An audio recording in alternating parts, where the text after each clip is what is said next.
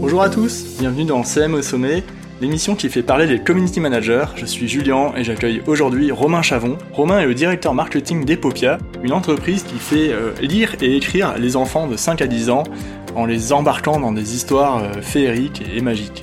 J'ai rencontré Romain dans le cadre d'une conférence qu'il donnait il y a deux mois et j'ai trouvé ça hyper intéressant, euh, l'histoire en fait qu'il a vécue avec Epopia où en fait euh, l'année dernière, euh, après une levée de fonds, ils ont lancé une stratégie euh, média qui a complètement capoté et qui a mis toute l'entreprise au pied du mur. Et en fait, ils ont réussi à rebondir complètement en frappant beaucoup plus fort sur une stratégie de contenu. Et dans cet épisode, Romain revient dessus, sur tous les secrets, toutes les étapes qui ont permis de faire décoller littéralement l'engagement et, la, croissance de Depopia qui euh, fonctionne en mode startup. Ben. Donc euh, je vous laisse découvrir l'épisode. Euh, vous pouvez l'écouter sur toutes les plateformes de streaming. Et je vous invite également à vous abonner à la newsletter du podcast en vous rendant sur mon site web www.juenbarrière.com. Très bonne écoute. Salut Romain, comment ça va? Bah, Très bien, très bien. Je suis très content de, de faire cet épisode avec toi. Donc merci beaucoup pour l'invitation. Ouais, mais merci à toi d'être venu. Euh, en fait, euh, je, t'avais vu en, conférence euh, pendant une, journée de conférence, les e Day vers Mulhouse, là, et, je t'avais vu expliquer un peu ce qu'était le concept d'Epopia et comment c'est devenu aussi actif et réactif sur les réseaux sociaux et, ailleurs hein, en communication actuellement. Alors, je voudrais juste euh, savoir en fait qu'est-ce que tu fais toi dans, cette entreprise et, c'est quoi l'objectif, le, le but d'Epopia euh?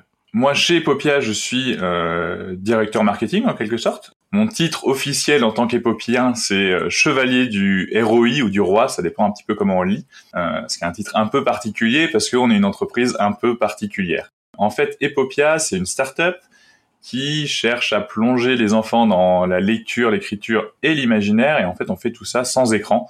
C'est un peu une des, forces de la boîte. On a développé un jeu par courrier postal dont les enfants sont les héros. Et le principe, il est assez magique et assez simple à la fois. C'est qu'en fait, les enfants vont recevoir, euh, donc on imagine, si tu t'inscris en tant qu'enfant Epopia, tu vas recevoir une grande enveloppe à ton nom dans la boîte aux lettres.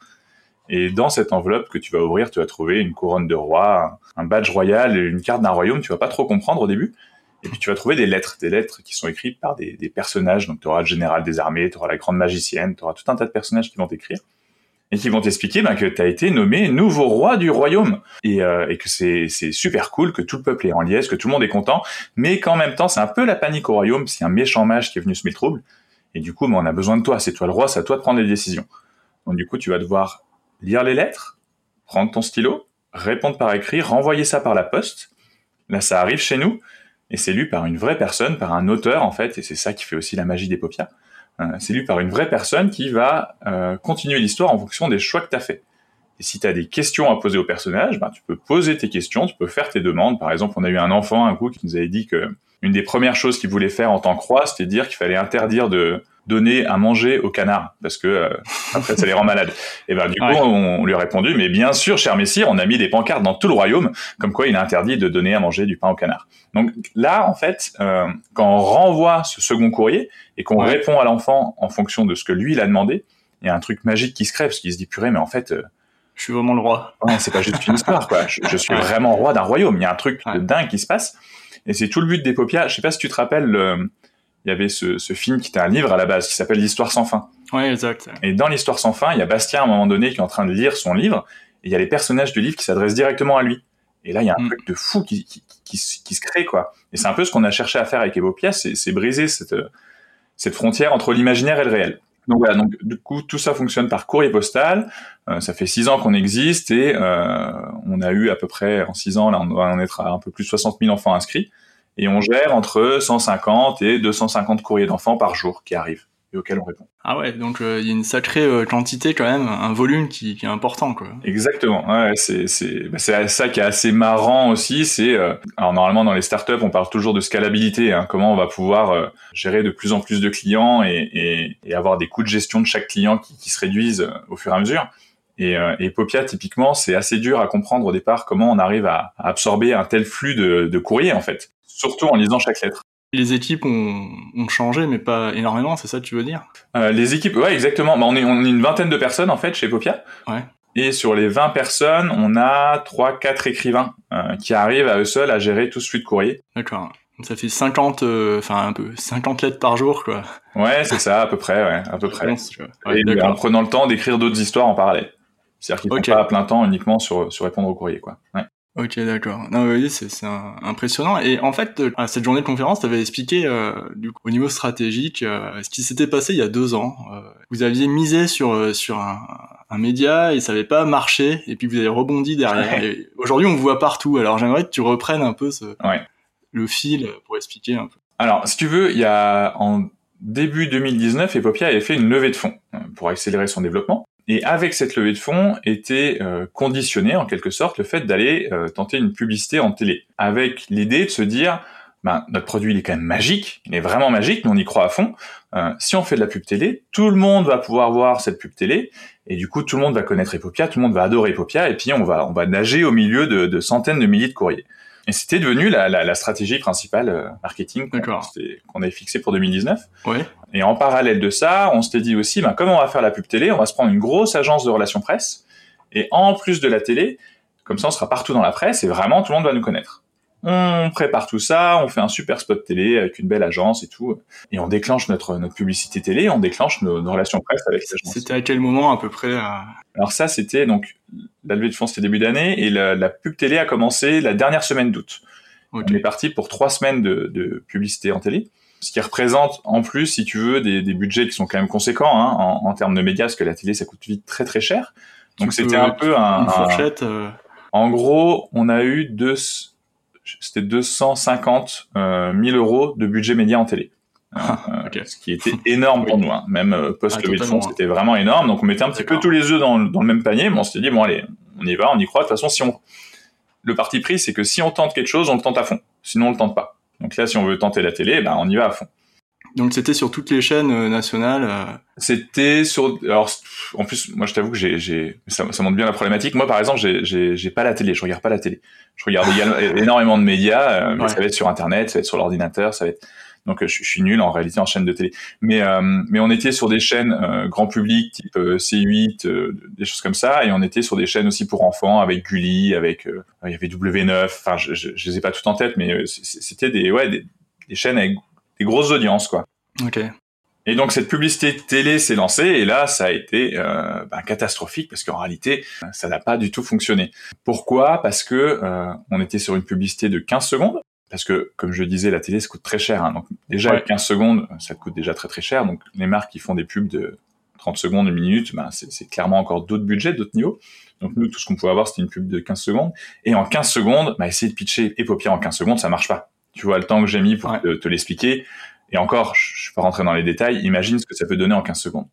Et du coup, il n'y avait pas du tout de, de, magie qui se créait dans ce spot. Euh, il n'y avait pas du tout d'humain, alors que nous, c'est un peu le, le, cœur de notre métier quand même, c'est de dire qu'on ramène de l'humain. Donc ça n'a pas marché. Et en plus de ça, ben, notre super belle agence qui devait faire des relations presse, ça n'a pas marché non plus. Pourquoi ça n'a pas marché au niveau relations presse euh... C'est compliqué. Euh, ouais. Eux, en gros, euh, cette agence-là disait... Moi, j'aimais bien leur approche parce qu'ils disaient que euh, les, la manière dont on doit faire des relations presse aujourd'hui doit changer. C'est-à-dire qu'envoyer des communiqués de presse à tous les journalistes, en réalité, c'est compliqué parce que tous les journalistes reçoivent des, centaines de communiqués de presse tous les jours. Donc ça, moi, c'est un discours que, que je trouvais cohérent et que j'aimais beaucoup. Et eux disaient, mais nous, on se concentre sur les 92 plus gros médias français. Et avec nous, vous allez pouvoir faire des plateaux télé. Et on, vous, en gros, ce qu'on vous, ce qu'on assume, c'est de dire que vous aurez au moins, je crois que c'était deux plateaux de télé, trois plateaux de télé en moins de deux mois. C'était un peu la promesse qu'ils faisaient. Okay. Et on a eu zéro plateau télé, évidemment. Ce qu'ils expliquaient, c'était qu'il y avait un contexte un peu compliqué, tu sais, c'était les gilets jaunes, c'était, voilà, il y avait plein de choses qui, qui se ouais. faisaient, et ça donnait rien. Moi, de mon côté, en fait, voyant ça, je me suis mis à faire mes propres relations presse, euh, ouais. alors que c'est pas du tout mon métier. Hein. Je sais, je sais pas écrire un communiqué de presse, je sais pas faire de dossier de presse, je sais pas, j'ai aucun contact des journalistes. Mais j'ai tenté du coup encore une autre approche euh, dans cette lignée de me dire que de toute façon les envoyer des communiqués de presse à tous les journalistes, ça servira à rien. Euh, donc du coup, en fait, je suis mis à cibler des journalistes très précis euh, que j'écoutais, que je suivais et, et qui euh, et qui avaient du sens pour moi, en me disant, bah si, si ces mecs-là, je les suis, ils vont être sensibles au discours des paupières. Et en fait, je suis allé faire des, des demandes ultra personnalisées euh, bah, c'est quelques journalistes et j'en ai ciblé très très peu. Euh, et en fait, à chaque fois, ça a fait mouche quoi. Et ça a commencé avec le premier que j'ai eu, euh, qui est un mec que j'aime vraiment beaucoup, donc j'avais beaucoup d'espoir. C'était Fabrice Florent, qui est le, c'est le fondateur, si tu veux, de, de Mademoiselle, le, média en ligne. Il a fondé Rocky Mag, il a fondé aussi euh, euh, Histoire de, de, Daron, qui est un super podcast que moi j'écoute beaucoup. Et il lançait un nouveau podcast qui s'appelle Histoire de succès. Je me suis dit, purée, mais Histoire de succès, euh, c'est pour nous, quoi. Ouais. Donc du coup, j'ai écrit à Fabrice sur LinkedIn. J'avais aucun contact avec ce mec. Hein. Euh, j'ai écrit à Fabrice sur LinkedIn euh, un matin et en fait, dans la matinée, il m'a cache rappelé en disant "Mais écoute, ton, ton, ton message, il m'a trop touché et votre histoire, elle est géniale. Viens, on, on enregistre un podcast." Ça, ça c'était euh, alors en fait, si on reprend, tu vois, le, la campagne télé, elle s'est terminée euh, fin septembre, quelque chose comme ça. Ouais. Euh, les, les, relations presse, c'était pareil en cours euh, d'année, euh, bah, du début jusqu'à, je pense, ça a dû durer bien quelques mois, non, la campagne presse? Alors la campagne presse, on a, on a lancé ça à peu près en septembre aussi. Hein, ça devait être courant septembre qu'on a commencé avec eux. Euh, ouais. Mi-octobre, moi je voyais qu'ils avaient absolument rien, donc j'ai commencé à me bouger. Et je crois que c'est ouais. vers fin octobre où, où je me suis dit, bon allez, faut, faut que j'y aille, quoi. Ils avaient toujours rien, donc eux, ça faisait un mois et demi déjà, tu vois, je sentais déjà que ça sentait pas bon. Ouais. Et c'est là où j'ai commencé à écrire en premier à Fabrice, euh, Florent. D'accord. Et où il m'a répondu cash. Donc fin octobre, j'ai commencé à C'était il y a un an, quoi. C'était ouais. il y a un an, ouais, c'est ça. Ce truc-là. D'accord. Et après, et après j'ai enchaîné avec d'autres personnes et ça a marché aussi. On s'est mis à retrouver à faire, à faire Europe 1, euh, avec un hack aussi où je, je, je suis pas allé contacter les journalistes d'Europe 1, je suis allé contacter un, un patron d'une boîte française que j'aime bien en lui disant mais vous vous devez avoir des contacts avec les journalistes non? Nous on fait un truc super cool vous pouvez pas m'aider et c'est lui qui m'a recommandé au ok ouais. ouais génial ah, c'est ça, c'est un bon hack. Mais alors, en fait, ce qui s'est passé, qu'est-ce qui s'est passé à ce moment-là? Tu t'es dit, eh, mais attends, il y a, y a, un problème. Là. Si moi, j'y arrive euh, au cas par cas, euh, peut-être qu'il y a moyen de, de faire euh, comme ça, mais pour tout, en fait, c'est ça. C'est ça que tu t'es dit ou tu t'es dit, oula, il faut tout revoir? En fait, ce que je suis, en fait, si tu veux, le, le, en analysant la situation, c'était de se dire que quelqu'un d'autre que nous va avoir du mal à montrer la magie des paupières. Ok. C'est, c'est, et que pour montrer cette magie des paupières, il faut construire un discours qui soit euh, sincère, qui soit profondément humain et qui, qui ait du sens, quoi. Tu vois Donc ce, ce truc-là, ça s'est reflété à la fois dans les relations presse, c'est ce que je t'expliquais euh, juste avant, euh, et à la fois aussi en fait dans toute notre stratégie marketing, où on s'est dit, mais en fait, on va arrêter de d'aller chercher à faire des des grosses productions, on va produire des grosses vidéos qui coûtent très cher pour les diffuser sur des gros médias qui coûtent très cher. Euh, on va faire des choses beaucoup plus agiles et beaucoup plus euh, fluides, euh, mais qui ont beaucoup plus de sens. Et en fait, on a décidé alors de partir dans une vraie stratégie de contenu sur les réseaux sociaux, avec du contenu rapide à produire, en quelque sorte, mais à forte valeur ajoutée. Parce que par exemple, un, un spot télé, c'est un, contenu qui est long à produire, qui coûte cher, qui coûte cher, mais qui a peu de valeur ajoutée. Tu vois, c'est, il y a rien qui se dégage de ça. T'apprends rien, à part avoir une publicité qui te vante un produit, t'en retires rien d'intéressant. Et à l'inverse, tu peux partir, une, stratégie de contenu pour moi, c'est quoi? C'est aller créer beaucoup de contenu, pas forcément compliqué à créer, mais qui va permettre de raconter des histoires, qui va permettre de t'apprendre quelque chose, qui va permettre de... Et, euh, et du coup, c'est exactement ce qu'on a fait. Et à partir du moment où on s'est lancé dans cette stratégie-là, bah en fait, ça s'est mis à aller beaucoup mieux. Ok. Du coup, au niveau des, des, des, étapes, tu vois, cette stratégie, en fait, tu vous l'avez posée sur sur papier, j'imagine. Comment ça s'est comment ça s'est fait en fait? Il y avait une première étape, une deuxième ouais. étape. Euh, est-ce qu'on réfléchit à la cible ou des choses comme ça ou? Alors, bah, notre cible, on la connaissait en quelque ouais. sorte. Notre cible, nous, c'est de toute façon, c'est euh, les parents qui ont des enfants entre 5 et 10 ans et qui veulent des choses positives pour leur enfant, que ce soit la lecture, que ce soit l'imaginaire, enfin voilà, ils, veulent s'impliquer un petit peu dans l'éducation de leur enfant pour que leur enfant puisse s'émanciper, grandir correctement, etc. D'accord. Donc notre cible, on, on, notre cœur de cible en tout cas, on, on le connaissait déjà. Oui.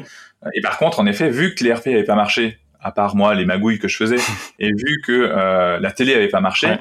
on était quand même un petit peu en situation de crise parce qu'on avait on avait investi beaucoup d'argent et puis on n'avait aucun retour sur investissement. Euh, et en plus, moi, du coup, en fin d'année, j'ai plus vraiment de budget marketing. Enfin, c'était un petit peu compliqué. Donc, il, fallait pallier à ça rapidement et euh, construire une stratégie qui soit euh, ambitieuse, quoi. Et du coup, on s'est dit donc de, de, partir sur cette stratégie de contenu. Et moi, il y a un mot d'ordre, si tu veux, qui est devenu le mot d'ordre récurrent pour toute l'équipe communication pendant cette année 2020, qui est devenu ce qu'il faut, c'est apporter du contenu récurrent de qualité à notre communauté.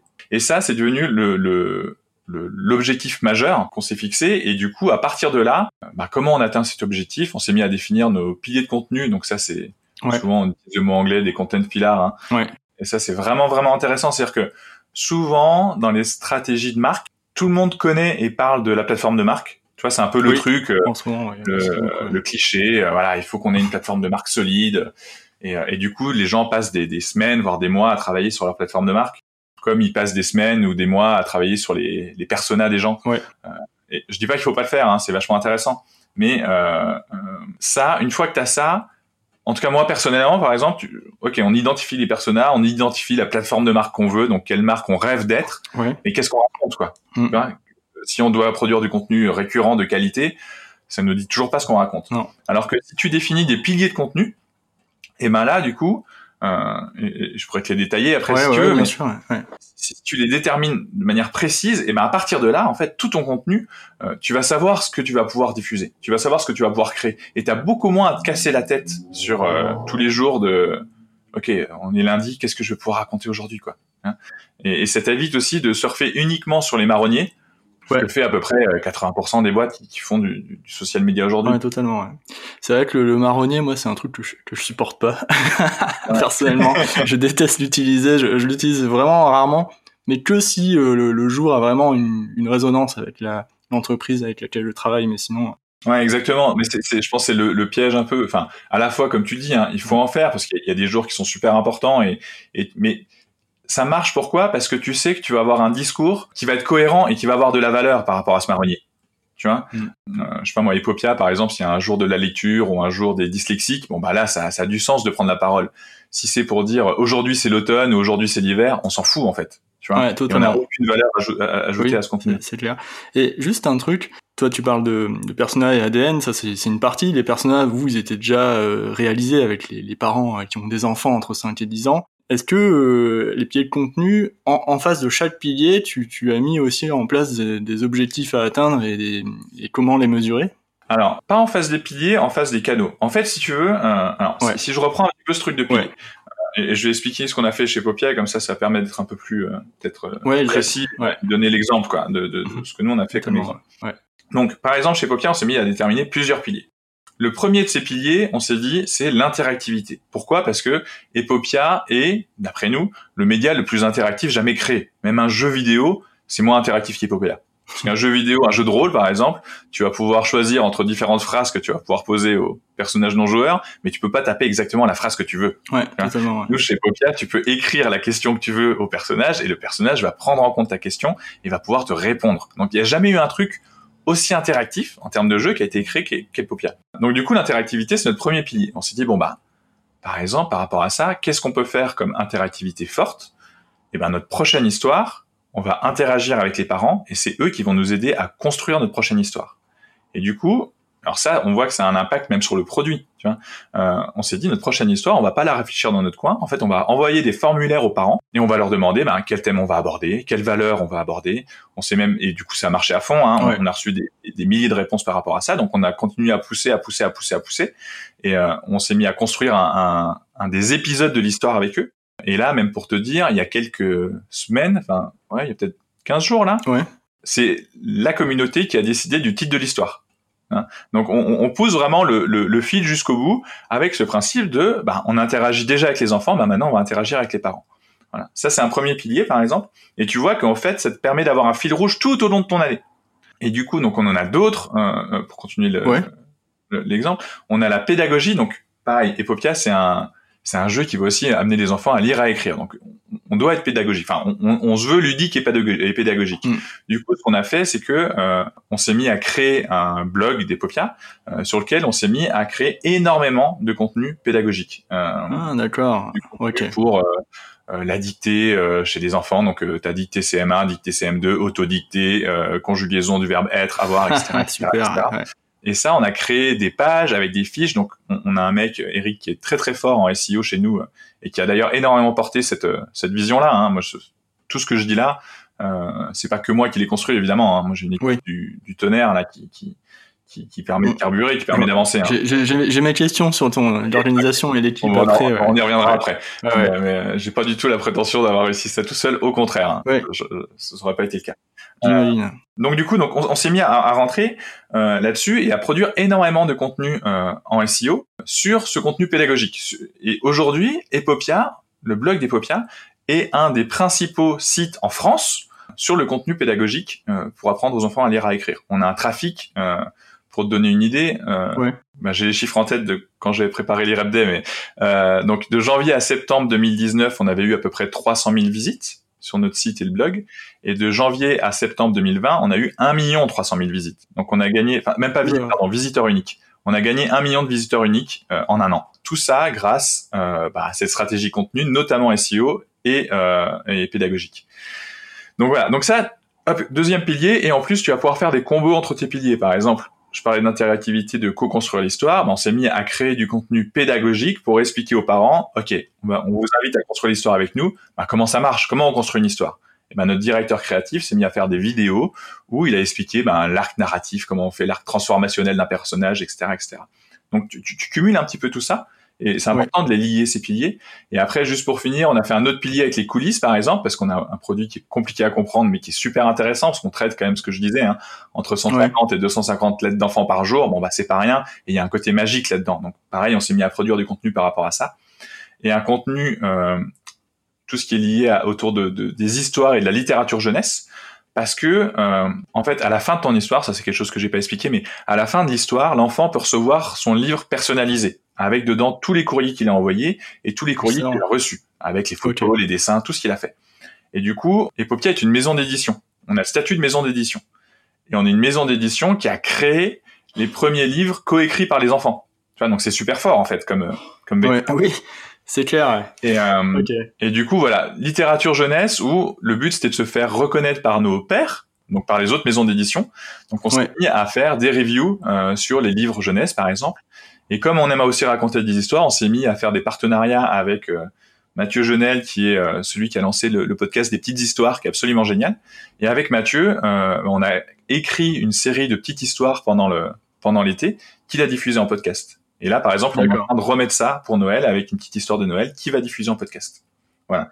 C'est hyper chouette. Alors ça, c'est le quatrième pilier, du coup, histoire littérature. Ok, d'accord. Troisième coulisse. Et tu vois qu'à partir de là, en fait, une fois que tu as ça d'établi, bah, tous les jours, tu vas pouvoir trouver un truc à raconter.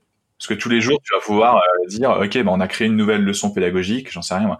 On va vous montrer les coulisses de ce qu'on a fait hier. On va vous raconter une nouvelle histoire. Enfin, c'est ultra fluide et t'as pas besoin de te, te, te... tu peux te réinventer constamment, mais t'as pas besoin de te casser la tête chaque fois.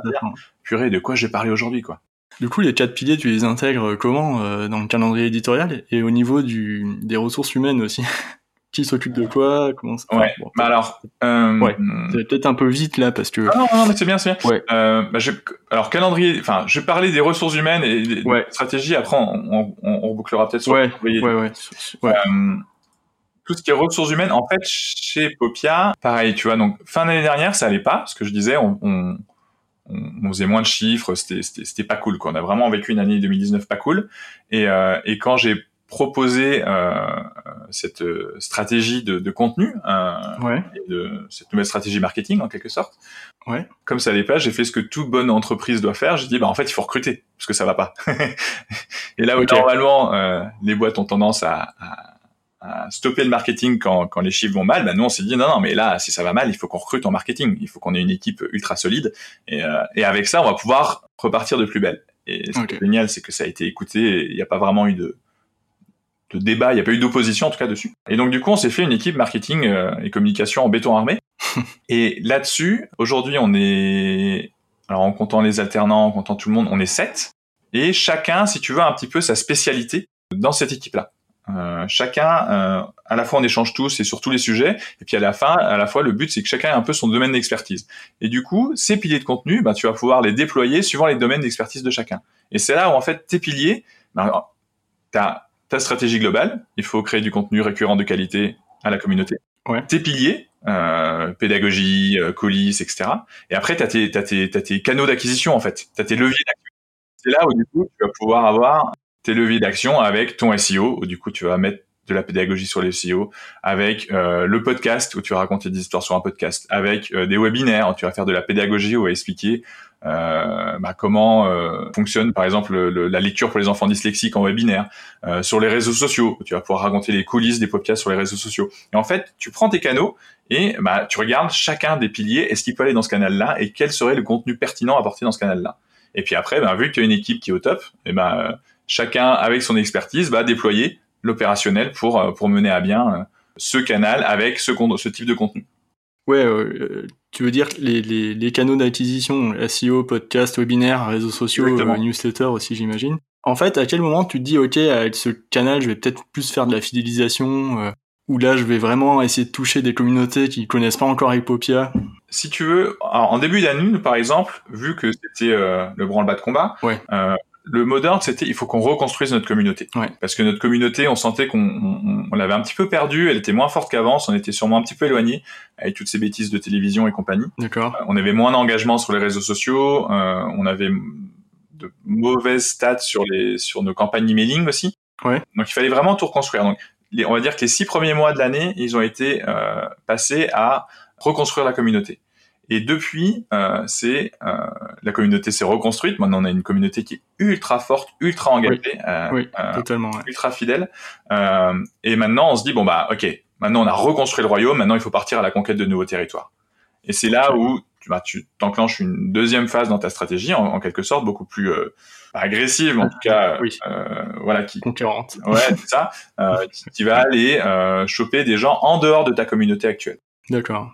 Donc ça, tu veux dire avec, euh, par exemple, les campagnes publicitaires, euh, Facebook et Instagram. Ouais, c'est ça. Ou avec, ouais. par exemple, aller, bah, les podcasts, par exemple, quand, quand on s'est mis ouais. à travailler avec les podcasts des petites histoires, le, les auditeurs euh, des podcasts de Mathieu Jonel, euh, c'était pas forcément des clients des Popia.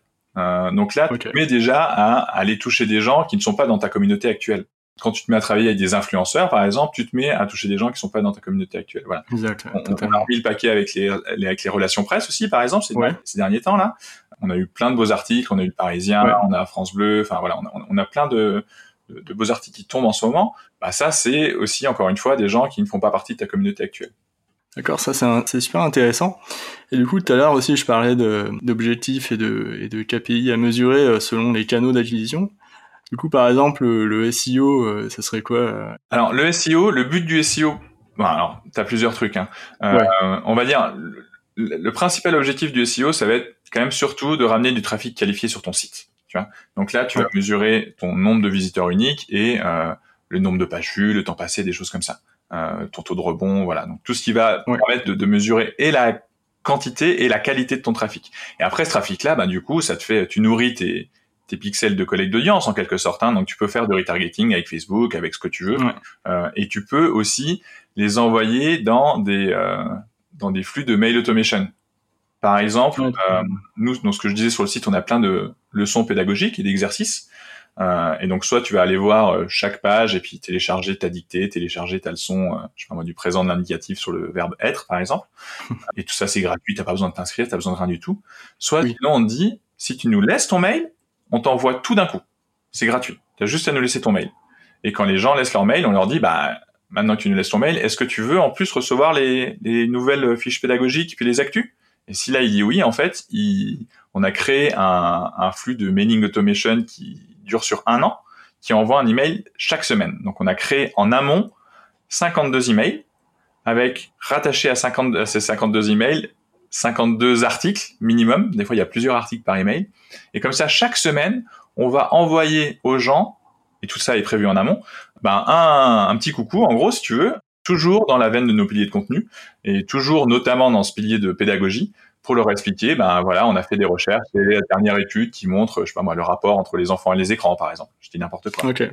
Ok, ouais, c'est, c'est super intéressant ce que tu dis, euh, parce que là, c'est, c'est une stratégie euh, globale, totale, ouais, tout canot, et euh, ça, c'est vraiment euh, hyper intéressant. Pour, pour moi, ouais. le, le, truc, si tu veux, des, une bonne stratégie de communication, je pense qu'elle doit être globale et qu'elle doit faire le pont entre tous tes canaux.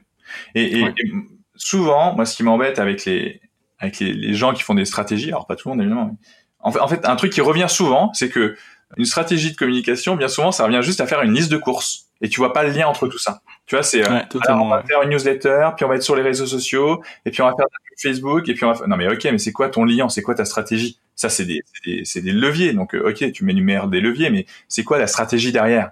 Et, euh, et, souvent, il y en a pas, en fait. Euh, euh et, et, je pense qu'une belle stratégie de communication, justement, et c'est là où elle a du sens, et c'est là où ça, elle touche les gens, c'est que tu as, as, as, des valeurs et des convictions fortes derrière et qui vont lier tous tes canaux. Et c'est là où ça devient une stratégie globale, et que c'est pas juste ouais, une course avec une liste de canaux que tu vas activer. Quoi.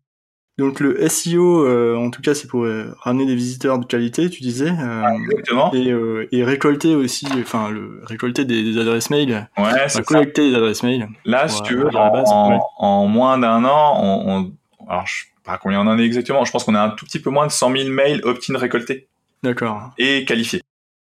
Donc c'est énorme. Enfin, c'est une belle. C'est chouette. Et tout ça sans, enfin, de manière automatisée. Quoi. Hein. Oui, voilà, sans euh, envoyer un mail, renvoyer un mail à chaque fois. Oui, voilà. Ça... Ouais, c'est ça. Mais c'est, en fait, c'est assez dingue. Ça veut dire que les 52 emails qui, qui, s'envoient automatiquement euh, chaque semaine, ils sont préparés à l'avance, à l'avance, c'est ça? Mais mes articles à l'intérieur, c'est des flux RSS qui changent. Euh, non, les articles sont préparés aussi à l'avance. C'est les mêmes. D'accord. un email est associé à un article. Enfin, un email a une thématique et du coup un ou plusieurs articles. Voilà. Ça, ça vous a mis combien de temps à le préparer, par exemple, à l'écrire Je sais pas, on l'a, on l'a claqué. En fait, les articles euh, notre blog, ça fait longtemps qu'il existe. Et des articles, ça fait longtemps qu'on en a écrit. Donc du coup, tout ce contenu-là, l'avantage qu'on a, c'est que euh, on l'avait déjà sous la main. Tu vois, il a fallu retravailler un petit peu, il a fallu le mettre dans les mails, il a fallu repasser sur certains articles, mais le gros du truc, on l'avait. Donc en réalité, en quelques semaines, euh, ça a été bouclé.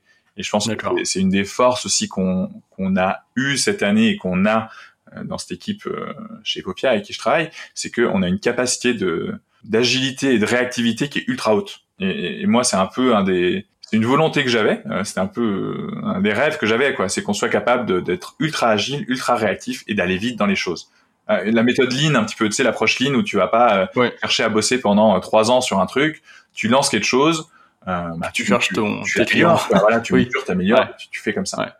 Ouais. Ok, c'est super intéressant. Et du coup, alors, Là, on a parlé du SEO. Et si tu, alors le podcast, c'est intéressant aussi parce que le podcast, il n'y a pas beaucoup d'entreprises, je pense encore, qui sont, qui, utilisent le podcast. Toi, tu l'utilises en acquisition parce que, en fait, tu l'utilises comme un, comme des influenceurs en fait. Ouais, c'est ça. Bah, ça, ça va te faire. Ouais, exactement. C'est un peu notoriété acquisition. Mais ça veut dire que, en fait, ça veut dire que le podcast, c'est pas vous qui le faites. Vous faites appel à quelqu'un qui a déjà une communauté en place et qui a déjà son podcast. Euh, Exactement. Installé, tu veux, en fait, moi je pense qu'il y a un truc aussi qui est que euh, moi, dans cette année que j'ai vécu, Epopia, là, je l'ai dit, c'est surtout de l'humain. Tu vois et, et ce truc du podcast, bah, encore une fois, c'est de l'humain. C'est-à-dire que Mathieu Jonel, donc c'est le, c'est le fondateur euh, des petites histoires. Donc c'est un peu, donc lui, il fait des, des histoires audio pour les enfants. Hein. il a lancé son podcast d'histoires audio pour les enfants. Et avec Mathieu, on, on s'était connecté sur LinkedIn, mais un peu par hasard en début d'année. Et puis, euh, puis moi, j'aimais bien ce qu'il faisait, euh, il aimait bien ce qu'on faisait. On échangeait vite fait. On s'était dit, bon, il faudra qu'on fasse un truc ensemble quand même un jour. Il y avait rien de défini, il y avait rien de réfléchi à tout ça. Ouais. Et à un moment donné, quelques mois plus tard, donc on était resté en contact et puis on, s'écrivait de temps en temps, c'était cool quoi. Moi, mon fils, moi j'ai un petit garçon de 4 ans, il s'est mis à, à, écouter des histoires, de, des petites histoires, il s'est mis à écouter son podcast, donc ça, ça, ça, continue à créer du lien. Et puis il y a un jour où nous, de notre côté, on s'était lancé dans l'écriture de, de, petites histoires en fait avec nos auteurs, en se disant que euh, euh, bah, comme ça, ça, ça permettait de on est en train de construire tout un nouvel univers en fait chez Popia en réalité. Donc pour pour créer cet univers et puis pour pouvoir euh, se, l'approprier, on s'est mis à écrire huit petites histoires euh, dans cet univers. Et donc on avait huit petites histoires sous la main. Et en échangeant avec Mathieu, il me dit ah moi j'aimerais bien faire quelque chose cet été avec des marques et, et, pourquoi pas que les marques me, me, me, donnent du contenu, enfin des maisons d'édition me donnent du contenu et puis moi j'en fais des podcasts. Et du coup là, bah bingo en fait. Euh, on s'est dit mais attends, mais mec, moi j'ai des, moi j'ai des petites histoires sous la main si tu veux là. Vas-y viens, on fait un truc ensemble. Ouais, j'aurais des tonnes. Ouais. D'accord. Et tu vois, tout ça c'est fait parce que à la base t'as une relation de confiance qui s'est créée, tu vois, une relation humaine. Et, moi je crois beaucoup à ça en fait. Euh, euh alors c'est le côté un peu bisounours hein, qu'on a tous chez Popia, mais euh, et je crois beaucoup à ça. Et en vrai, bah, ça marche quoi. Tu vois. Ouais. Parce que ça se ressent, je pense. Mais, euh, mais en fait, tu vois, je discutais euh, dans un autre podcast que j'ai fait avec Thibault Loubert, qui est responsable marketing de la station euh, de sport d'hiver Val Thorens. Qui était excellent, pardon. Écoutez, excellent cet épisode. Ouais. Voilà. Et ouais, bah merci. Et du coup, oui, il disait que lui, c'est le but, c'était de gommer les frontières entre offline et online. Et je pense que t'es aussi t'es aussi dans, dans, enfin vous êtes aussi chez Epopia, hein, comme on disait, t'es pas tout seul, mais vous êtes aussi ouais, dans cette tendance un peu de d'utiliser le, le, digital pour revenir dans le réel. Quoi. Ouais. Avec ce truc de, si tu veux, normalement, hors ces podcasts qui sont quand même du coup, c'est digital, mais c'est de l'audio, tu vois. Oui. donc c'est particulier hein, encore. Mais justement, tout ce qui est, euh, toute la communication avec les enfants va se faire normalement uniquement par euh, courrier postal en euh, écrit euh, ou audio du coup avec les podcasts euh, mais c'est c'est voilà pas pas sur ordinateur quoi et à l'inverse toute la communication avec les parents se fait sur ordinateur un, petit prix et comme ça tu sais que tu croises pas Parce que nous, les enfants qui font Epopia, on n'a pas envie qu'ils pour eux, ça doit être magique. Il faut pas qu'ils entendent parler des coulisses. Tu vois, il faut pas qu'ils, enfin, ils peuvent s'ils veulent, mais c'est pas l'objectif, quoi. Et à l'inverse, les parents, euh, bah, eux, euh, ce qu'ils vont trouver magique, c'est la manière dont on gère tout ça. Tu vois, c'est totalement différent. Ils vont besoin d'être rassurés, ils vont besoin d'avoir plein d'informations pour euh, pour les rassurer sur ce que vont vivre leurs enfants, par exemple. Et quand du coup, tu as différents canaux de communication, le digital avec les parents et le offline avec les enfants, et ben ça marche génial et, tu sais que ben, ces canaux ils vont pas se croiser en fait. Ouais, exact. Comme ça, la magie du Père Noël peut euh, continuer à vivre. Exactement. c'est exactement ça. Ouais, c'est super intéressant. Et du coup, là, euh, au, niveau du, des réseaux sociaux, donc là, les réseaux sociaux, c'est vraiment que la cible parent. Euh, et là, vous êtes présent sur sur sur quel euh, quel réseau social d'ailleurs? Alors, on est présent beaucoup sur Facebook où on a une communauté de entre 50 et 60 000 euh, personnes, je crois. Et en fait, c'est marrant parce que je crois qu'on doit être pas loin des 60 000 et on est à 60 000 parents qui ont qui ont déjà fait l'aventure épopée avec leurs enfants. Donc, on a peut-être un petit peu moins, mais grosso modo, on a on a autant de fans sur Facebook que de clients. Donc, ça montre bien que les gens qui sont clients chez Popia, en fait, ils nous suivent après sur les réseaux. Euh, ça, c'est assez intéressant. Après, on est sur Instagram aussi, mais là, on a eu un peu plus de mal à percer, donc on doit être à, je sais pas, on est à moins de 10 000 abonnés. Et c'est, on va dire que c'est nos deux principaux euh, réseaux. Après, on n'est pas du tout sur tout ce qui est TikTok et compagnie, parce que nous, on parle encore une fois de, de, de parents et des enfants, donc euh, ouais. ils sont pas sur les TikTok. Euh, euh, et on est un petit peu sur LinkedIn, mais euh, plus euh, avec nos réseaux personnels que la prise de parole officielle des Popias. Ouais, c'est ce que j'ai remarqué. En fait, j'avais une question comme ça aussi. Bah, le parti pris, si tu veux, de LinkedIn, si je fais la parenthèse, hein, moi, mon, ma, ma, conviction, c'est que LinkedIn doit être porté par les salariés de l'entreprise, pas par l'entreprise. Personne ne suit. Tu ne suis pas des entreprises sur LinkedIn, à part deux, trois grosses marques que vraiment t'adores. Mais sinon, tu suis pas les entreprises, tu suis les personnes. C'est les personnes qui te font, tu vois, qui vont t'intéresser. Et du coup, pour moi, après je peux me planter, hein, mais ma conviction, c'est que une stratégie de communication sur LinkedIn, en fait, c'est que chaque employé de l'entreprise doit trouver un contenu personnel et pro aussi du coup, hein, mais qu'il touche euh, à raconter sur LinkedIn. Et qu'en vrai, les posts que va faire ta boîte, on s'en fout un peu.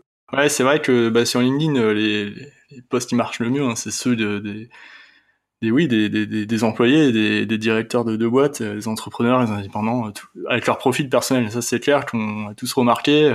moi, je gère des pages aussi pour pour des entreprises et c'est un peu, ouais, c'est pas très ça, ça, marche pas énorme, mais des fois, c'est ça, ça fonctionne quand même dans certains domaines, j'ai l'impression. Ouais, ça, mais bien sûr. Après, ça dépend vraiment du domaine. Ouais. Après, il y a un truc malin. Il y a une boîte qui s'appelle les Mini Mondes. Euh, euh exact. C'est intéressant. Ils ont créé des jouets euh, euh, recyclés et tout. Enfin, voilà. Euh, et, euh, et, le CEO des, des Mini Mondes, à chaque fois qu'il fait un post, le premier commentaire, c'est la page LinkedIn des Mini Mondes qui commente en premier tu vois, en mettant juste un petit smiley ou un truc comme ça. Et en fait, j'ai capté ça il y a pas longtemps. Hein. Je trouve ça trop malin parce qu'en fait, du coup, ça donne de la visibilité à sa page, mais un truc de fou. Et, euh, et du coup, ils ont plein d'abonnés sur leur page LinkedIn. Tu vois et, euh, et, je trouve que ça, c'est excellent ce que tu dis. Ouais. Ouais. Bah parce que ouais, moi je pensais que au départ, euh, enfin j'ai fait des tests hein, avec des employés, des, des DG d'entreprise, je leur disais de partager euh, des posts de la page LinkedIn pour voir s'il y avait ce, ce retour, mais en fait les mini-mondes font à l'envers. C'est le, le, DG qui écrit et euh, la page qui partage. Ah, Et ça, c'est qui, qui commente. Et, de toute façon, l'autre truc, c'est que le, le, on est en train de s'embarquer dans LinkedIn, c'est marrant, mais le, partage sur LinkedIn a aucune portée. Le partage sur LinkedIn n'a aucune valeur. Ouais. Ah, totalement. C'est ce que j'ai remarqué aussi. Ouais. C'est commenter. Les commentaires ont beaucoup de valeur. Euh, ouais. Ça va être surtout l'analyse le, sémantique que fait LinkedIn de ton post qui va, qui va déterminer si ton post mérite le coup d'être vu ou pas. Donc c'est vraiment les mots que tu vas utiliser en premier et après euh, et après les commentaires et évidemment les interactions que ça va générer ça c'est la suite logique mais et en tout cas partager les, les, les posts ou les, les infos de quelqu'un d'autre ou d'une boîte ça ça ça, ça oui ça, ça génère que dalle en engagement ou même en visibilité c'est hyper euh, short quoi ouais.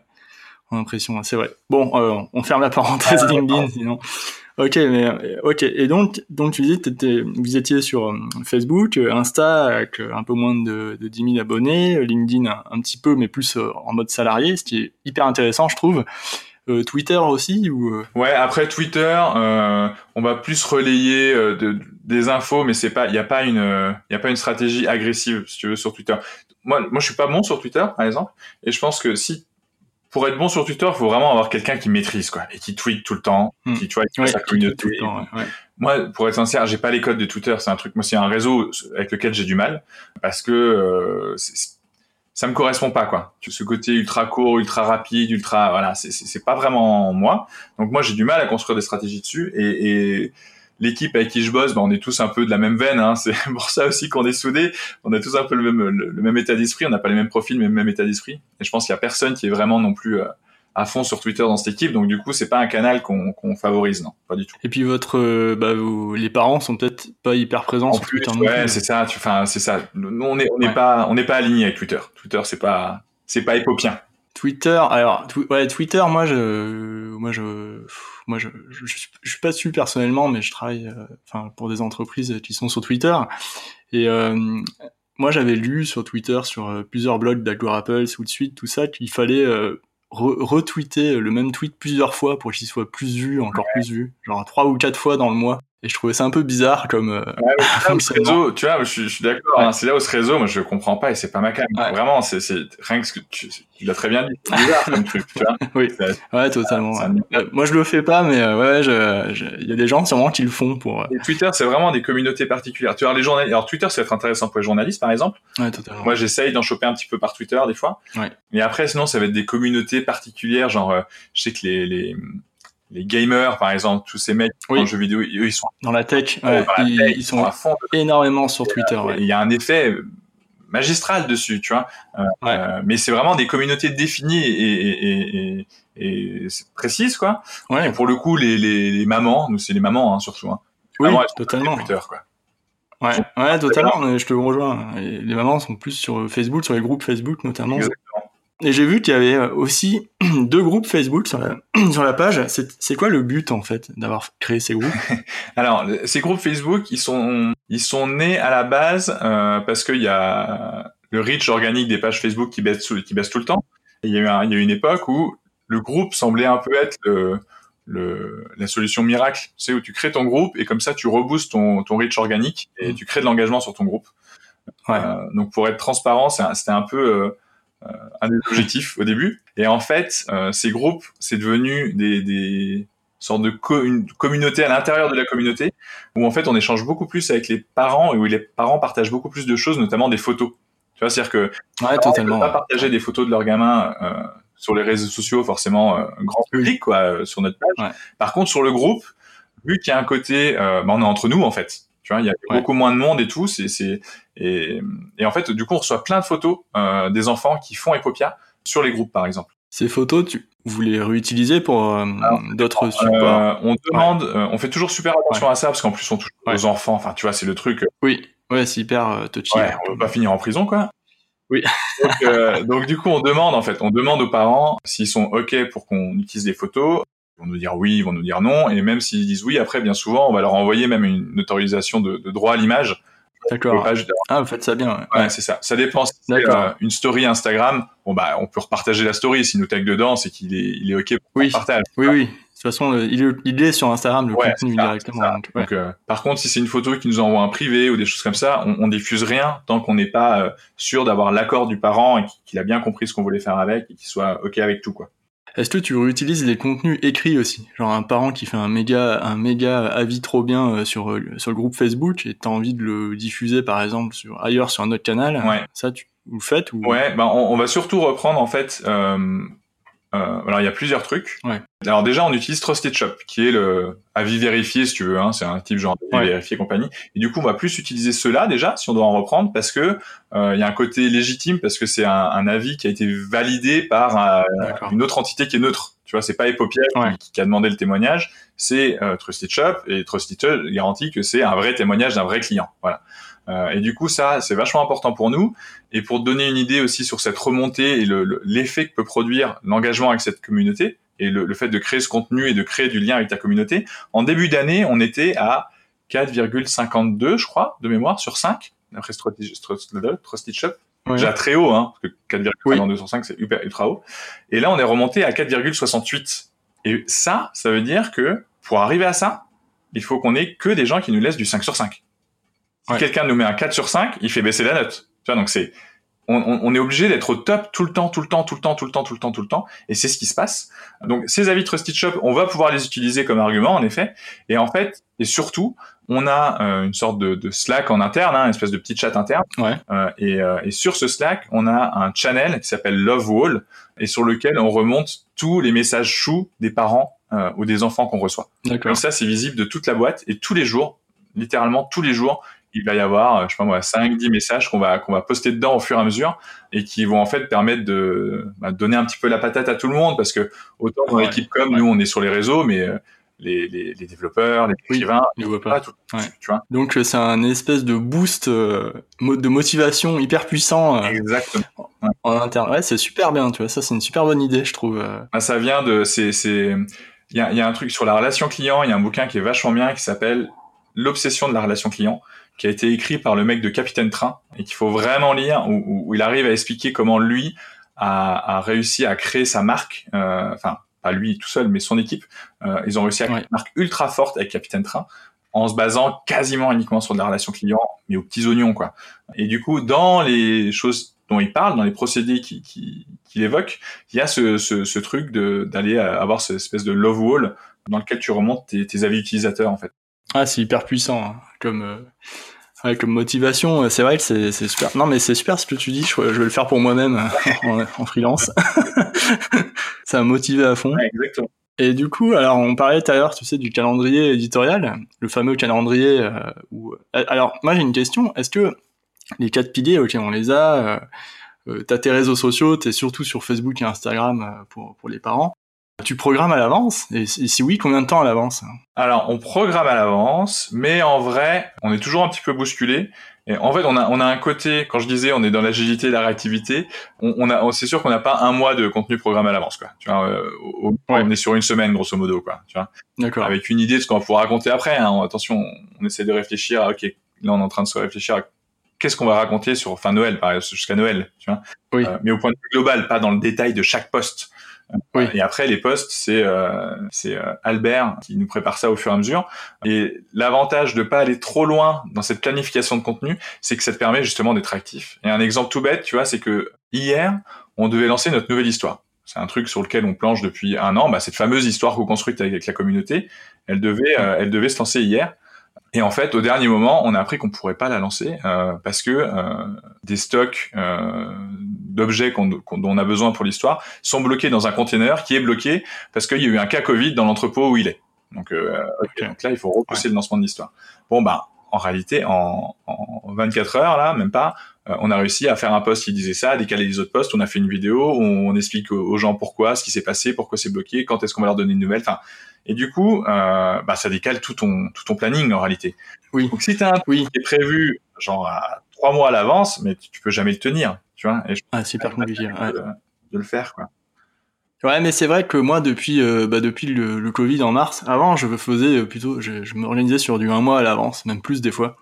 Maintenant, je fais plus. Je fais une semaine, 15 jours, allez, 15 jours à l'avance, parce que comme il y a, je bosse avec plusieurs euh, entreprises, il faut quand même euh, ah oui, ouais. anticiper un minimum. Mais, mais euh, ouais, 15 jours à l'avance, ça suffit, parce que moi, j'ai dû décaler, ouais, comme tu disais, bah, des, une quinzaine, une vingtaine de publications, même les annuler. Et tu vois, tu te dis, mais purée, t'as bossé pour rien, en fait. Ouais. Après, tu penses vachement aussi, comme tu dis, hein, la, la, typologie de la boîte, tu vois. nous, on est une start-up qui bouge tout le temps, hein, donc... ouais Ouais, totalement. Des nouvelles qui vont euh, qui vont aller casser tout ce que tu avais prévu. Euh, en gros, il y en a une par mois. Quoi. Oui, euh, oui, c'est sûr. C'est sûr qu'il y a d'autres entreprises qui sont beaucoup plus stables. Nous, on est dans une instabilité constante, mais parce qu'on a choisi, on est d'accord avec ça. Ouais, ouais. Il y, a, il y, a, des boîtes qui sont beaucoup plus stables où là, du coup, tu peux te projeter beaucoup plus. Hein. Oui, c'est un fleuve. Ouais, Comme tu dis. ouais c'est ça, c'est un fleuve, ça dure longtemps.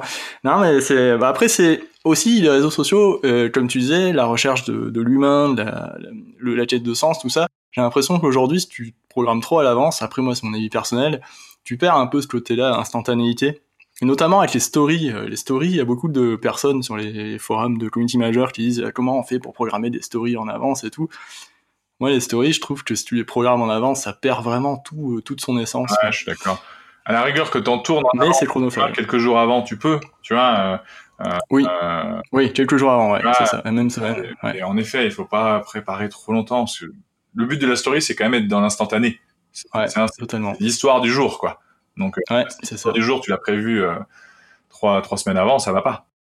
Mais oui, mais ça pose un problème pour les freelances, je pense. Parce que les freelances qui bossent avec plusieurs boîtes, euh, les community managers, ils peuvent pas euh, faire des stories, euh, cinq stories par jour, différentes. Euh, enfin, c'est un casse-tête incroyable, je trouve. Complètement d'accord. Et c'est pour ça, encore une fois, que ça dépend. c'est vrai que moi, je parle en disant comme si c'était des vérités pour tout le monde, mais pas du tout.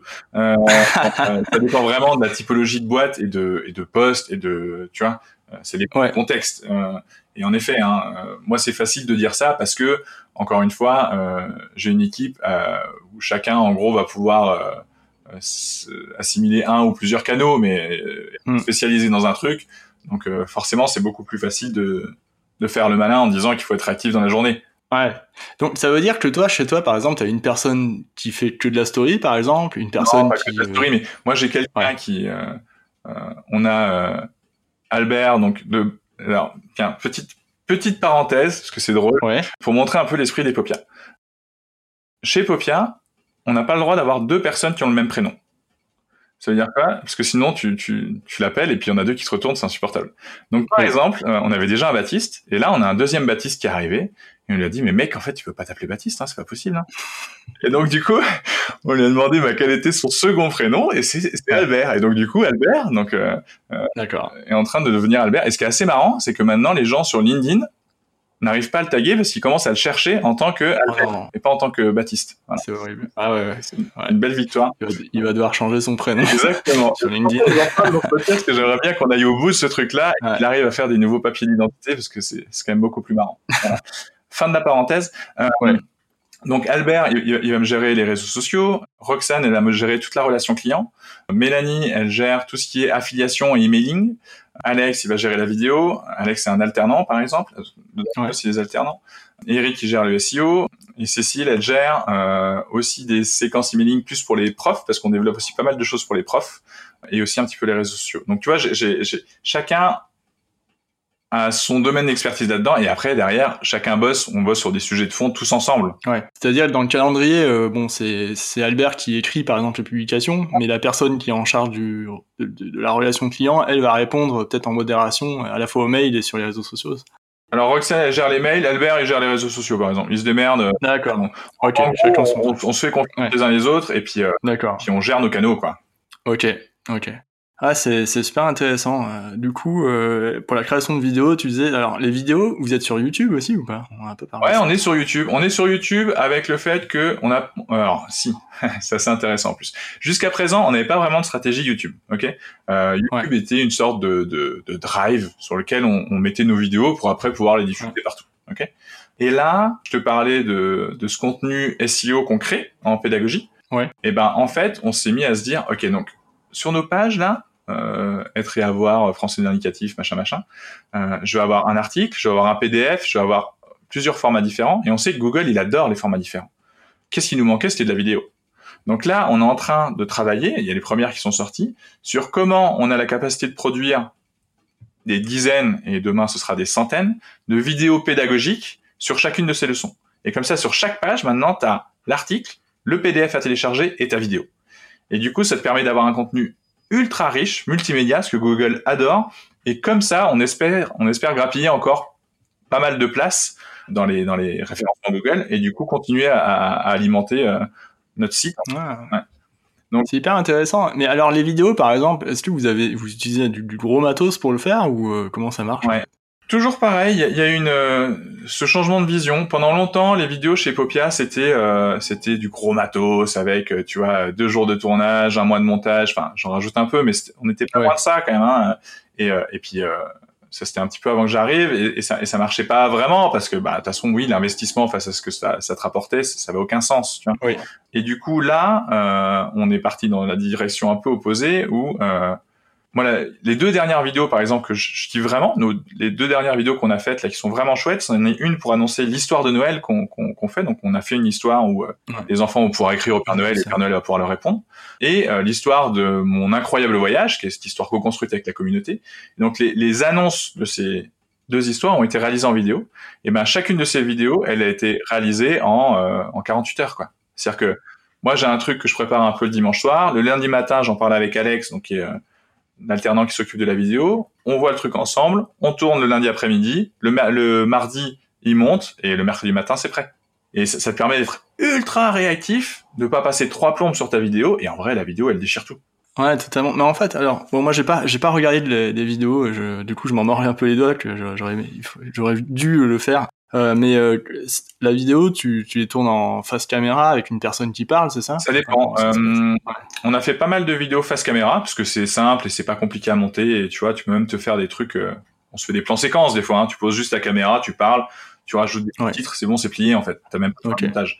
Euh, et l'autre truc qu'on a fait bah, sur les deux vidéos dont je parlais, c'est des vidéos voix off en fait. C'est-à-dire que moi les deux fois, bah, tu vois, pour dire à quel point on est pas à l'arrache, mais c'est pas du gros matos professionnel. Ouais, c'est léger quoi. C'est léger, mais ça, ça fonctionne. micro, je le mets sur mon téléphone, mon petit micro cravate que j'ai acheté de mon. Ouais, J'enregistre ma voix, je balance ça à Alex, et puis lui derrière, après on shoot ensemble des, des plans, et puis il me monte ça et c'est fini. Ok. Et euh, est-ce que tu tournes au, enfin vous tournez, Alex tourne au smartphone ou euh... On fait, on fait les deux. Soit on a quand même un appareil photo avec lequel on peut filmer, et soit sinon, bon, en vrai, il y a, y a la moitié des vidéos qui sont faites au téléphone.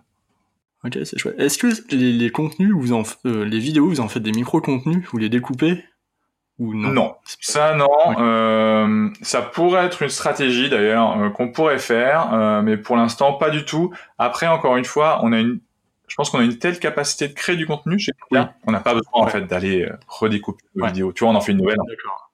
Oui, voilà, vous en faites une nouvelle à chaque fois, quoi. Ouais. Et en, en, fréquence, vous êtes à peu près à une vidéo, deux vidéos par mois, quoi, c'est ça? Ouais, grosso modo, je pense, ouais, ouais, ouais, parfois un peu plus même, mais oui, dans l'idée, c'est ça, ouais. Et c'est vraiment pour Facebook et YouTube, quoi. Ouais, c'est ça. Facebook, YouTube, bah, on met aussi sur le. Il y en a qu'on va mettre sur le site, il y en a que je vais pouvoir utiliser en Facebook Ads euh, ou sur Instagram. Euh, on les relaie aussi parce que je n'ai pas parlé, mais aussi on, teste aussi des choses sur Pinterest, par exemple, tu vois. Donc, d'accord. Ça va un peu partout, quoi, suivant le, suivant la typologie de la vidéo. Et puis après, il y en a pas mal qu'on recadre aussi. C'est-à-dire qu'on les filme en format horizontal et puis on les recadre en format carré pour les balancer sur euh, sur Instagram, par exemple, ou je sais pas. Sur Facebook et euh, tout ça. Quoi. Ouais. D'accord, non, c'est super intéressant. Et euh, sur Instagram, euh, IGTV, vous avez testé, enfin, vous, tu l'utilises ou ah, pour mettre les vidéos dessus, on, on, commence à en avoir quelques-unes dessus. Ouais. Je pense que ça fait partie des choses qu'il faut qu'on auxquelles il faut qu'on auxquelles on doit réfléchir. Euh, ouais. Tu vois, par exemple, sur Insta, moi, il y a, y a, un truc, je pense, un code qu'on n'a jamais trop utilisé, qu'on est en train de tester là, qui est avoir une, une figure récurrente qui va prendre la parole pour te faire un peu justement ses coulisses et ce ouais, j'ai passé un truc de faux parce que voilà. Euh, on n'a jamais trop fait ça. Et là ça fait quelques jours semaines euh, où on le teste et où c'est moi qui parle. Alors moi j'étais pas très à l'aise au début parce que je j'aime bien être dans l'ombre au début sur le principe ouais. euh, mais c'est pas grave j'en ai fait une c'est bien passé je suis bon allez on y va on y va on y va on teste quoi et c'est vrai que jusqu'à présent, c'était Rémi, surtout le, le, le, CEO, donc le fondateur des Popia, qui faisait ça. Mais euh, bah, Rémi, il n'est pas tout le temps dispo, puis il a un milliard d'autres choses à faire, et puis euh, tu vois, ouais. on peut être moins réactif avec lui. Parce que là, du coup, bah, moi, je peux faire le truc, on se dit go, et puis une heure après, c'est plié. Donc, euh, donc euh, on teste ça comme ça. Euh, et du coup, depuis, on, on, est beaucoup plus dans cette stratégie de vidéo euh, sur Instagram, avec notamment de l'IGTV, quoi. D'accord, ouais.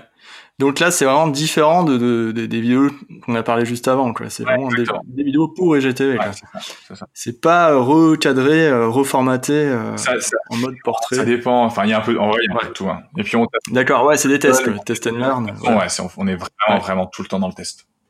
Non, mais c'est c'est intéressant. Et est-ce que tu utilises la, la fonctionnalité euh, Reels, par exemple? Vous avez testé un peu Je suis nul là-dedans. Je, je, non, bah, en fait, c'est. Ouais. Non, mais je suis d'accord avec toi. Tous ces tous, tous ces placements là, ils sont enfin ils sont de plus en plus complexes à, ouais. à, gérer. Il y a des gens qui se spécialisent en story et tout.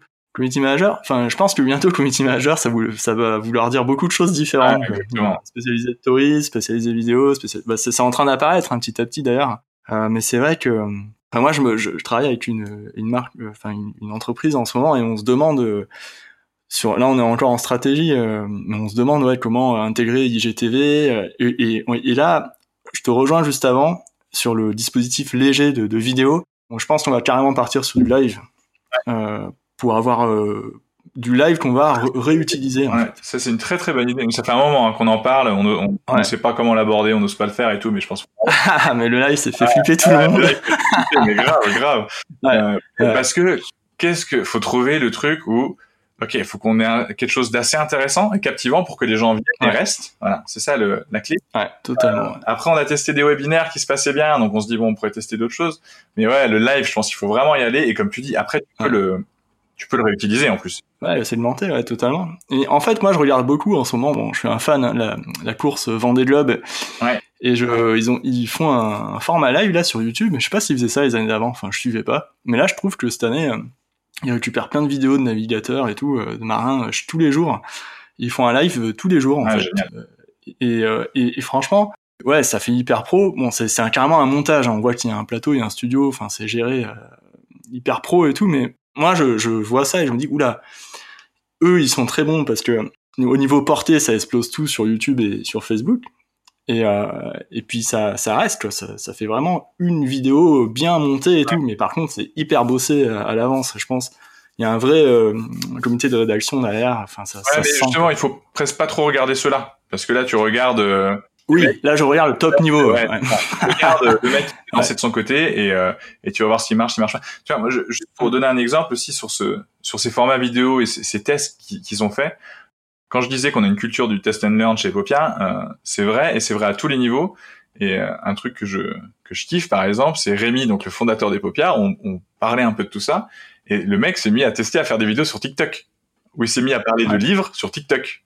Hein, et, euh, exemple, en fait, il faut tester, ça se trouve. Ouais, tout à fait. Et de la manière, il s'est mis à faire des vidéos où, euh, sur LinkedIn, principalement LinkedIn YouTube, euh, avec son compte à lui, là, euh, où il fait une question, une vidéo. Il va répondre à plein de questions qu'on se pose sur l'entrepreneuriat, sur euh, comment t'entreprends, comment tu trouves des associés, comment tu fais une levée de fonds, comment tu définis ta stratégie, comment tu fais un business plan, à quoi ça sert un business plan. Enfin voilà, toutes ces questions-là, euh, il y répond. Il a déjà fait peut-être, je crois, une quarantaine de vidéos. Et ça, il l'a géré euh, juste parce que on, en a parlé un coup, puis ça a fait euh, le chemin dans sa tête. Enfin, ça vient de lui, quoi. Hein. Moi, j'ai rien. Ouais, totalement. Génial, quoi. Euh, et donc, il y a ce truc-là de vouloir toujours tester, tester. Et on voit qu'encore une fois, ça rentre dans cette stratégie globale de dire, il faut qu'on apporte du contenu récurrent de qualité aux gens. Et en fait, chacun est capable de le faire. Tu vois ouais, ouais c'est clair. Avec un smartphone aujourd'hui, tu peux tout faire. il le fait euh, dans son coin. Il n'a pas besoin de il le fait très bien, et ça fait en fait un autre canal avec une autre prise de parole, mais toujours dans cette stratégie globale. Ouais, totalement. Ça, c'est clair, c'est hyper important. Ok. Bon, ben écoute, euh, en fait, j'avais d'autres questions, mais tu vois, là, je vois que le temps, il tourne quand même. Euh, bon, allez, quand même, la ligne éditoriale, juste, est-ce tu l'as intégrée à quel moment? Enfin, je veux dire, qu'est-ce que tu mets dedans et, et, comment tu l'as intégrée? Bon, c'est une question que j'aurais dû poser tout à l'heure, mais j'ai oublié de le faire. Ouais, je, alors, euh... Ah, t'as pas, t'as plus le temps là? Non, non, pas du tout. Non, j'ai. Ah, ok, d'accord. Cool. Euh, euh, Qu'est-ce que tu entends par la ligne éditoriale en fait exactement? Alors, en fait, ouais, euh, la ligne éditoriale, c'est comment tu t'adresses euh, aux gens sur euh, Facebook? Est-ce que tu les tutoies, tu les vous vois Est-ce que tu leur parles familièrement ou pas? Est-ce que vous, vous faites ça au feeling? Ou vous décrivez, vous le posez sur papier Il y a, il y a cette fameuse ligne éditoriale en fait qui a été définie avant que j'arrive euh, avec le personnage de Plume. En fait, on a personnifié euh, à un moment donné notre relation client euh, avec Plume, qui est une espèce de petite fée avec des ailes euh, toutes mignonnes, un peu comme la, la fée clochette dans Peter Pan. Tu vois ouais. Euh, et c'est elle qui gère un peu tous les lutins des Popias. Et c'est elle qui est au contact des parents pour aller taper sur les lutins quand ils font des bêtises, quoi. Et c'est elle qui répond aux parents. Et du coup, on a, on a une, on a, on a une tonalité plume qui a été développée. et donc du coup, bah, plume, elle va vous voyez, elle va pas dire bien cordialement, elle va dire bien magiquement. Tu vois, il y a, y a, tout un tas de mots comme ça qui sont utilisés, et ces mots d'ailleurs, ils se reflètent euh, euh, jusque dans nos titres. Moi, je te disais que je suis chevalier du ROI ou chevalier du roi. Ouais. Euh, les développeurs, c'est des informagiciens. euh, la biz dev, c'est l'alchimiste d'affaires. Enfin, tu vois, on a, tous des, on a tous des, des titres en fait. Ouais. Qui permet, le, le, nos bureaux, c'est la citadelle. Tu vois, on va pas au bureau. Je vais pas travailler au bureau. Ouais. Je vais travailler à la citadelle. Il y, a tout un truc comme ça et qui te permet de, de, bah, de, créer cet univers en fait, même pour toi dans tes conditions de travail, euh, à travers les mots que tu utilises. Et c'est super important. Et au point de vue de la culture d'entreprise, je pense que c'est super important. Et est-ce que là, à l'intérieur, c'est là que, enfin, c'est euh, la charte graphique. Hein, moi, enfin, moi, je suis allé voir sur Instagram. Ouais. Je, je, trouve, je trouve que le compte, il est, il est beau, tu vois, le, le, le bleu là, le bleu euh, plaisir, turquoise. On a enfin, non, pas turquoise. ce compte Instagram, on est parti un peu dans tous les sens. C'était remonté un peu dans le passé, tu vois. Ouais. Que on est ah, dans tous les sens. Hein. Non, j'ai, ouais, j'ai pas, ouais, j'ai pas. Après, oui, on sent qu'il y, y, a des tests et tout. Mais, mais, mais, cette couleur, tu vois, elle est, elle est reposante, elle est euh, rassurante. Tu disais rassurer les parents euh, tout à l'heure. Exactement. Bah, et, euh, et, les dessins, les illustrations, ça, ça a été décidé quand en fait? C'est sur le, c'est en train d'être d'être réalisé en ce moment ou c'est un les, truc qui... Non, les tout derniers posts, c'est avec les illustrations de Noël principalement, ouais. parce que là, bah là, typiquement, tu vois. On, on s'était dit bon, on va faire notre charte Instagram en faisant euh, euh, un post comme ça, enfin un post A, B, C, puis on, on, refait comme ça, avoir un feed Instagram qui va être beau et tout. Enfin, on, on est tout cadré. et puis à un moment donné, on se dit non, non, mais les gars, là, il faut qu'on ouais. un post sur nous. Ah non, on casse tout. Hein. Tu deviens un robot si tu fais ça. Ah non, mais vraiment. Ouais, mais après c'est joli. Hein. Et je pense que c'est oui. Instagram qu'il faut tester. Hein. Euh, ouais. euh, mais voilà, il y a, y a cette, cette force et cette problématique aussi qu'il y a toujours un moment où on se dit non mais attendez, venez, on casse tout et puis on fait autre chose. Voilà. Et, c'est exactement ce qui s'est passé. Et du coup, on s'est dit non mais Noël, faut qu'on mette plein pot sur Noël. C'est, elle est géniale cette histoire. Euh, il faut qu'on monte les illustrations aux parents. Comme ça, ça va les ça va les rassurer aussi par rapport à. Mm. Ils vont voir la qualité de ce qu'on fait. Et du coup, euh, bon, on a cassé toute notre charte. Euh, et on est reparti sur mettre en avant bah, ces personnages euh, de l'histoire de Noël sur Instagram. Et, euh, et pour être franc avec toi, maintenant que l'histoire de Noël, on est en train de finir, là, on est en train de passer sur une autre histoire. Je sais même pas euh, dans deux semaines à quoi va ressembler notre notre Instagram. Tu vois, euh, ça peut repartir encore dans une autre direction, quoi. Ouais, il évolue au fil de, des histoires. Parce qu'en fait, on est fidèle à, encore une fois, on est fidèle à nos mots d'ordre, tu vois, qui sont contenu récurrent de qualité et nos piliers. On n'est pas fidèle, on est fidèle au, au fond, on n'est pas fidèle à la forme. Et je pense que ça, c'est assez intéressant aussi. Mais après, il y a, ouais, là, je regarde le compte Instagram, il y a du jaune, du, du vert. Mais après, il y a, il y a toujours ce, ce, E avec la petite couronne qui reste. Bon, elle, elle, a, elle disparaît un peu euh, sur les derniers posts. Ouais, oui, on voit qu'il y a des tests. Ouais. Il y a des tests, mais, non, mais... ce truc du jaune, par exemple, c'est là aussi, encore une fois, j'ai quand même une équipe qui est quand même assez dingue. Le jaune, c'était l'été des histoires. Puisqu'en fait, on s'est retrouvé, je sais plus quand c'était, euh, fin juin, un truc comme ça, et l'été arrivait. Et vu que moi j'avais mal fait mon travail, j'étais là purée, mais en fait les gars, on a on a rien de prévu pour l'été quoi. euh, on n'a aucun fil rouge, ça va pas. Euh, compte tenu de qu'est-ce qu'on raconte cet été et, euh, et, en fait, on s'est fait une réunion euh, avec le pôle communication, réunion qui a dû durer une heure et demie. Et ouais. en une heure et demie, au début, on n'avait aucune idée de ce qu'on allait faire. À la fin de l'heure et demie, on avait le nom de l'opération, qui était l'été des histoires. Euh, et chacun est sorti de la réunion en sachant exactement ce qu'il allait faire. Et c'était un peu comme dans un film américain, tu sais, où il y a des équipes où ils sont super fortes là. Ils disent, ok, ouais. toi, tu vas aller désamorcer le piège. Toi, tu vas ouvrir la porte. Et je vais mettre sur le toit pour sniper les ennemis. Voilà. Ouais. Un peu ce qui s'est passé. Et moi, là, j'ai eu un, un, un, sentiment, mais ultra fort de purée, mais qu'est-ce qu'on est en train de faire là, l'équipe de dingue que j'ai? Euh, voilà. moi, c'est une des plus belles victoires que j'ai pu avoir, par exemple cette année. Tu vois, c'est vraiment ce moment-là où je dis qu'on est sorti de la réunion. J'étais là, waouh, là on est balèze quoi. Et du coup, on a monté une opération en une journée. Et c'est une opération qui a, pu, qui a pu durer tout l'été et qui en fait a cartonné encore une fois quoi. Voilà. Ouais, bah c'est non mais c'est hyper cool. Euh, je, je suis en train de regarder les, les visuels et tout, c'est top quoi. C'est vrai que ça fait enfantin quoi. Ça fait enfantin et en même temps euh, c'est des, des adultes qui, qui le font donc. Euh. Est-ce que pour travailler paupières, il faut avoir beaucoup d'imagination, aimer raconter des histoires ou Alors ça dé... non pas pas forcément, ça dépend du poste. En fait chez Popia, quand tu arrives chez Popia, il y a tout un process de recrutement euh, qui est pas euh, aléatoire. C'est un truc. Ouais. Euh, je, je, j'ai juste un cran en arrière. Chez Popia, il y a énormément de, de, de choses qui sont tirées de bouquins et de théories parce que on, on, est dans une logique vraiment d'apprendre et qu'on se dit qu'il y a toujours des gens qui savent mieux que nous et du coup il faut s'appuyer sur ceux qui ont la connaissance pour pouvoir développer nos propres théories et principes. Donc par exemple le process de recrutement chez Popia, et eh ben en fait on s'appuie sur un bouquin qui s'appelle The A Method euh, et donc qui est la méthode pour recruter. Euh, et dans ce bouquin-là, il y a tout un process qui t'explique ben, comment tu vas pouvoir recruter les meilleurs. Et recruter les meilleurs, c'est des gens qui vont être euh, au bon poste, avec les bonnes compétences professionnelles et aussi avec les bonnes compétences culturelles. Et du coup, ben, il y a tout ce process-là euh, que tu dois suivre quand tu arrives chez Popia. Tout le monde le suit. Moi, je l'ai suivi, euh, que tu sois stagiaire ou que tu sois ben, directeur marketing, tu dois le suivre, qui se passe en plusieurs étapes et ça permet d'être sûr que ben, tout, nouveau, tout, tout, nouvel entrant, en fait, il, va, il aura non seulement les compétences pour faire ce qu'il a à faire, mais en plus, ça va matcher avec le reste de l'équipe. Tu vois, euh, parce qu'il aura le même état d'esprit. Et ça, c'est super important. Et, euh, et donc, du coup, t'as pas forcément besoin de raconter des histoires. Hein. Si t'es, euh, je sais pas moi, un développeur, il a, il, il a pas, il a pas. ouais. euh, Imagine, ouais. Voilà.